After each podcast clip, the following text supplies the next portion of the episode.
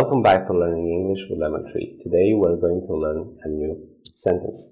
So you will hear this in a hotel when a concierge gives you suggestions or advice which places to visit. Let's have a look. Since you've been there, I suggest visiting Times Square and Central Park.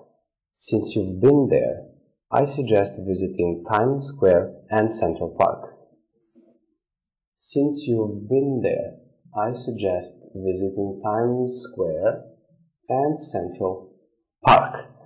Been, since you've been here, been here is uh, been is a, a past participle form of the verb go. So since you've been there, it means that you have visited this place before in the past. Since you've been there, I suggest visiting Times Square and Central Park. Okay, just one note about the usage of the indefinite, a definite article, the.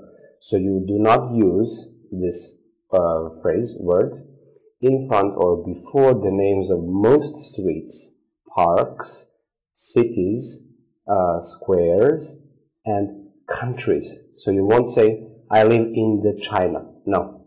I live in China. I live in Beijing, not the Beijing.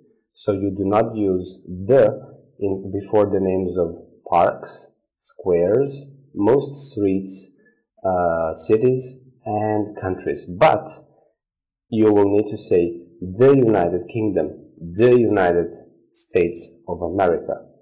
Okay?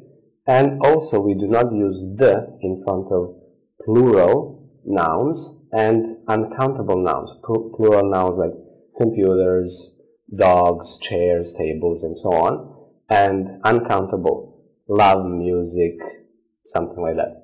When they are used in general sense, okay? For example, computers have changed our lives.